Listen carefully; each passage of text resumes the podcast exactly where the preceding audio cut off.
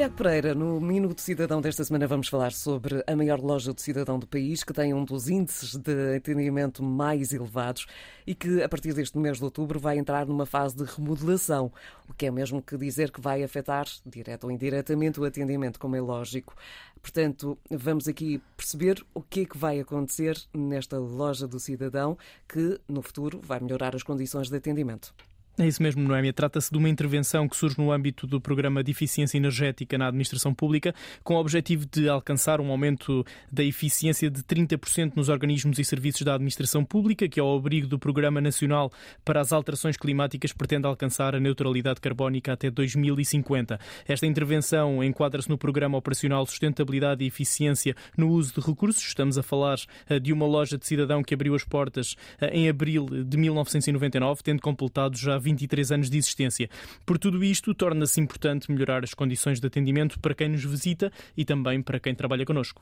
Ora, Tiago, estamos a falar aqui da loja de cidadão das Laranjeiras. Que tipo de intervenção é que esta loja irá sofrer? Bem, o plano de remodelação contempla a substituição integral de todos os, os sistemas de aquecimento, ventilação e ar-condicionado, um sistema de gestão técnica para a monitorização e controle remoto e iluminação LED. Não obstante, serão implementadas outras medidas que irão contribuir para além da melhoria da eficiência energética para que o espaço se torne mais apelativo, confortável e moderno para todos.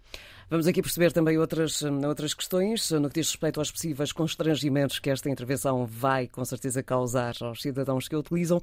Primeiro, qual é a duração prevista para a remodelação do espaço? Segunda, hum, a loja vai continuar a funcionar como habitualmente? Prevê-se que, que a empreitada tenha a duração de aproximadamente 120 dias. Uh, até fevereiro do próximo ano, os trabalhos iniciaram agora e vão decorrer de forma faseada. A loja vai manter-se sempre em funcionamento, será invi invi inviabilizado o acesso de forma faseada a determinadas áreas, no entanto, uh, será assegurado também o funcionamento dos serviços e entidades presentes através da deslocalização faseada de alguns balcões. Os serviços relacionados com o cartão de cidadão e passaporte serão a única exceção, com o número de postos de atendimento reduzidos uh, nesta loja, mas em contrapartida partida serão reforçados os postos de atendimento nas lojas de cidadão do Saldanha, Marvila e no Campos de Justiça. As alterações provisórias na localização dos balcões estão identificadas tanto no local como em eportugal.gov.pt, onde podemos acompanhar toda a informação sobre esta intervenção e eventuais alterações que irão ocorrer eh, durante as diferentes fases da obra.